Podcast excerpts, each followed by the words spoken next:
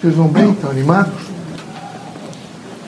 Vejam, meus amigos, é preciso sempre indagar se vocês estão perfilados, conscientes no trabalho. Aqui é preciso trabalhar.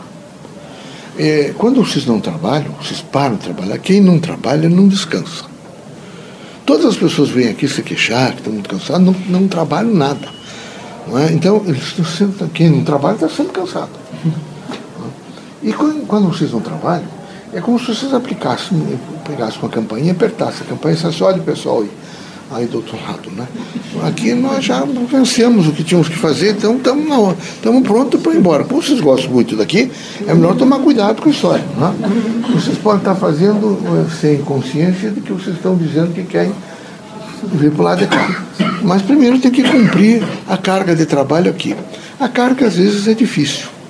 Eu reconheço que é difícil. Até vocês têm que ter, tomar muito cuidado, veja, para cuidar, é, ligado à, à corporidade, ao corpo. Terão que tomar muito cuidado para esse corpo mental, para ver de que maneira vocês se comportam com o pensamento. Vocês terão que tomar muito cuidado o corpo de amizade, as amizades, as pessoas que convivem com vocês. Terão que tomar muito cuidado porque se franqueia na terra, que é um grau de liberdade, os vícios. Então há realmente uma, uma imensidão de vícios. E nós, espíritos que atendemos, e eu, tenho, eu conheço grande parte de, de, pessoas de Curitiba, do Paraná, dessas pequenas cidades, então eu estou vendo os filhos, de, até de famílias, os, os bisnetos, os netos, todos destruídos com droga, destruídos, internados, não é? E, e, dependentes químicos. É horrível o quadro. O que é que isso significa? Senão uma força constrangedora materialista. Eles não têm piedade nenhuma, porque eles não priorizaram o ser humano. Eles priorizaram ganhar dinheiro, fazer poder e ameaçam. Então, tem nesse momento, no mundo, uma, uma, uma paz armada, é? mas uma paz que é vigiada pelo dinheiro. Então, eles continuam fabricando arma e vendendo arma nos países. E daí faz essas escaramuças que vão, vão haver guerra, vai haver isso, para vender mais arma. Eles precisam eles armam todos permanentemente e eles têm uma técnica de é, criar obsolescência nas armas. Então tem que vender armas. Aí dentro de 10 anos, 50, tem que comprar novas armas, que aquelas já são velhas. E com isso eles vão empobrecendo o povo, porque há um empobrecimento no sistema de saúde, vocês estão vivendo mais, mas precisam de mais assistência médica. Então preciso de assistência médica. É preciso hospitais mais bem dotados, é preciso, hoje há uma ciência tecnológica, que envolve a medicina, era preciso que isso respondesse bem. E, os médicos, antigamente, tinha médicos tinham, por exemplo, cinco pacientes, cinco consulentes durante o dia, ou quando muito, que sabe, dez. Mas hoje tem 60. E quando não é o tal de INSS, não é isso? Que aqui não parece brincadeira, não é? É mais do que centro espírita. Então, então vejam bem, é lógico que é melhor já ter, ter os exames, porque aí ele vai para o exame ele fica seguro. A situação não, não responde, não responde. Então fico e culpo os médicos. Eles ficam sob uma, uma tensão horrível, porque vocês imaginem, por exemplo, tudo é remédio. Então, não, o remédio não foi bom, foi o remédio que o médico deu. O problema não é só esse, ele deu o remédio, mas ele às vezes bebe cachaça, ele toma vinho, ele, ele come uma alimentação que não é adequada, não segue as prescrições, e o médico, de repente, assume suas responsabilidades que não são deles. É inerente, evidentemente, ao, a ser um conselheiro, um educador alimentar, social, até político, porque é uma política de corpo, mas ele não tem força sobre os indivíduos. É muito pouco. Eles seguem, a gente um pouco, a gente diz algumas coisas, até nós espíritos, mais do que vocês encarnados, vocês, eles não dão jeito de fazer essas coisas, não é? é? Mas era preciso que houvesse por parte de vocês, nesse sentido desse cotidiano de vocês, uma coragem de enfrentamento. Vocês não podem ser pessoas que a cada momento se, se enfraquece. A cada, eh, vejo, desavença, ou cada uh, coisa que realmente não chegou na plataforma que vocês imaginavam que devia chegar, e vocês já perdem o equilíbrio, aí vocês perdem um tempo de vida. Então é preciso, por exemplo, algumas coisas são fundamentais. Primeiro, ninguém é eterno aqui na Terra. Vocês terão que entender que, independentemente de idade, sexo, a qualquer momento vocês podem ser chamados. Que aqui, vocês e todos nós, quando estamos na Terra, é uma escolaridade. Aonde a gente se encaminhar nesse pluralismo da Terra, estamos aprendendo, sempre aprendendo. Aprendendo com outra pessoa, aprendendo comportamentos, aprendendo vencer vaidades, orgulho, esses elementos todos que conduzem à luxúria, que é a destruição. Sempre a destruição. Eu poderia citar para vocês, do século passado, sabe, da primeira década, 1902, 1912, 10, mais ou menos, foi quando eu estou me manifestando, as elites do Paraná cultas e os donos do poder, ricos, ainda as descendências de Portugal, não é? muito ricos, os, os imigrantes já lutando muito, cercando com grande dificuldade suas, suas propriedades, muita dificuldade. Não é? Vejam os poloneses com dificuldade da língua, difícil. Vejam depois os italianos, vejam os, os ucranianos, os alemães, os tedescos. Essa gente toda com muita luta. E eles são donos do poder. Mais ou menos parecido com o que vocês estão aqui. Não penso que mudou muito. A coisa continua numa certa, um certo igualitarismo que. E eles vão, né? Porque tudo é para a família, para eles, vocês sabem como é que funciona a coisa. Alguns se repetem durante, então da década de 20 até a década de mais ou menos 50, eles se repetem, inclusive, nas sucessões do poder no Paraná.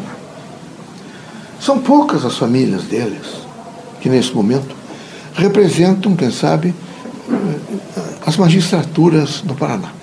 Mas eu não estou falando só de juízo, estou falando nos diversos encargos sociais com responsabilidade. Alguns deles estão morando quase que de favor em Piraquara, em pequenos casebres. Então, há famílias que se instruíram integralmente. Não souberam educar os filhos, não souberam de maneira nenhuma construir um mundo melhor, não é? Não só para eles, mas um mundo que eles servissem à população. Eu quero dizer para vocês é que não há segurança no sentido de dizer, eu tenho um grande emprego, ganho bem, eu tenho dinheiro, eu, as contas de banco estão cheias, eu vou. De maneira nenhuma. Se vocês caem muito rico e a coisa começar a complicar, três filhas, uma delas vai casar com um que vai tentar devolver a, o dinheiro para a população. É? Ah, porque meu genro fez isso. É a característica da vida. Então, a grande, o grande significado é em primeiro lugar, modéstia e humildade. Vocês ocupem a posição que ocuparam, tenham os títulos que tiverem. É preciso viver em um grau de humildade, de absoluta humildade.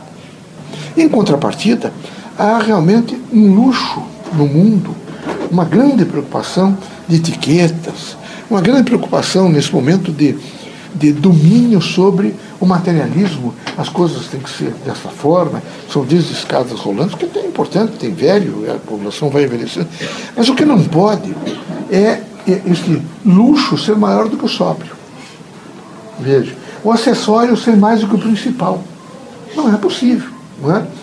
é vocês têm que pensar um pouco que esses elementos eles têm que estar nos seus devidos lugares. Ótimo que houve um crescimento, um progresso e um desenvolvimento em algumas áreas. Excelente. Mas o que não é possível é que o acessório tome o lugar do principal. Porque quando acontece isso, começam os desvios. E cada vez mais, mais. Eu vejo essas cidades pequenas aqui, todas. Nós tínhamos um centro em Campina Grande, eu me manifestava em Campina Grande em mil, 1908, 1910, 12. Nós atendíamos pessoas como em Bocaiúva, tá? Em, São José, que é um pequeno núcleo, nós tínhamos também o Espírito Santo, tivemos médios espiritistas, e desde que o Espiritismo chegou ao Brasil, nós tínhamos uma noção kardecistas com uma composição de atender, evidentemente, a população. As coisas foram ficando tão difíceis, tem alguns núcleos que continuam tendo, mas até o centro espírita, ele ficou extremamente protocolizado em torno de. Ele não se alterou mais. Ele ficou com protocolos se mantém o protocolo da obsessão, o protocolo de que a coisa é muito mal, que as pessoas estão sempre é, com obsessores, que alguém, que alguém, um espírito ruim está na casa, e as pessoas ficam desesperadas. E isso tem pervertido, inclusive, essa ordem moral espiritista. Chegam pessoas aqui, eu estou escrevendo um livro. Ah, está escrevendo um livro. É porque há uma cigana que vem para uma internet e ela quer escrever e descrever como é que é a barraca do cigano. Veja, tudo isso é porque ele, ao longo desses anos todos, ele foi devagar, a mãe, a avó frequentando pedidos, e foram trazendo para eles distorções das manifestações nossas espiritistas. A manifestação nossa é sóbria, porque ela é inteligente. Não pode nenhum espírito vir à Terra e não ser inteligente. A gente tem que ter uma inteligência. Eu tenho que estar dentro de um campo lógico, né, numa visão lógica, e tenho que ter valores, tem que ter uma axiologia, para que eu converse nas diferentes camadas sociais com quem converso, com o povo de modo geral, para que pelo menos o mínimo fique com o povo e que eles levem uma mensagem. E a mensagem nossa o que é? Amor, desprendimento, compreensão. Nós queremos que se reestruture através da família, que a família viva em paz, que vocês gostem dos seus filhos, que vocês tenham paciência com os vizinhos, com o próximo, sejam tolerantes com os velhos. Uma coisa que eu vou dizer para vocês, vocês têm que estar preparados, meus amigos. Dentro de bem pouco tempo, cada dez pessoas, sete serão velhas. Sete serão velhas. Terão na terceira idade e, quem sabe, na quarta idade. Como é que vocês vão fazer? É preciso aprender. Por exemplo, vocês terão que ter compreensão que filhos de vocês que vão casar com homens mais velhos que os, os filhos, pessoal, vão casar com, com eh, irmãs mais, mais idosas. Porque a situação do mundo é o envelhecimento. Há um envelhecimento imediato, em todos os sentidos. Então, vocês procurem, na medida do possível, primeiro, não percam a alegria. Onde vocês estiverem, tem, tem uma chamada estampa de sorriso. Não mimética, mentirosa, não. Mas sorriso de satisfação. Segundo, uma firmeza. Eu quero dizer a vocês que o Antônio Pinto trouxe uma coisa importante. Ele, ele me disse que grande parte dos eh, brasileiros que estão na Europa, particularmente na Alemanha, não conseguem emprego. As pessoas não conseguem emprego por quê? Eles são, e alguns são muito habilitados nessa coisa de computação. Então ele diz, nós mandamos avaliar e eles falam, particularmente com o alemão, nessa posição. Alemão e todos os outros, para os países envolvidos, você tem que falar olhando para a pessoa. Você não pode falar, com, imagine nessa posição, nem com o ombro aqui, porque você secciona, você, o oxigênio não vai. Você tem que estar assim olhando para a pessoa. A mesma coisa aqui, vocês conversando com. Vocês não, professores, vocês não podem ficar nessa posição. Vocês vão ter que levantar a cabeça um pouco, vejo, olhar para as pessoas, tem que olhar para as pessoas. Então não é possível, o senhor tem certeza de que. Absoluta. Eles estão completamente. E a coisa foi tão grave que, de um modo geral, é na América, até na América do Norte. Os que estão treinando pessoas de, de, de organismos que são importantes na cultura tecnológica dos Estados Unidos, para que os seus agentes todos tenham essa posição. Então vamos ver se os coordenadores de exercício júnior, que vocês outros, já começam orientando esses médicos, em primeiro lugar, que tratem de, de levantar o ombro e de aprender respiração boa e, e olhar bem para a pessoa. Quem vai conversar com alguém, olhar para os olhos da pessoa. Tem que olhar, porque na medida que você olha, você faz uma comunicação maior. Vejam, são, quem sabe, observações que são extremamente importantes para quem eh, tem consciência de que a outra pessoa é extremamente importante na minha evolução, no meu afeto, na minha, no meu diálogo, no meu posicionamento crítico, na minha segurança. Então que vocês pensem um pouco sobre isso. Sejam felizes, muita paz, harmonia, fiquem realmente com alegria, com sorriso e vai dar tudo certo.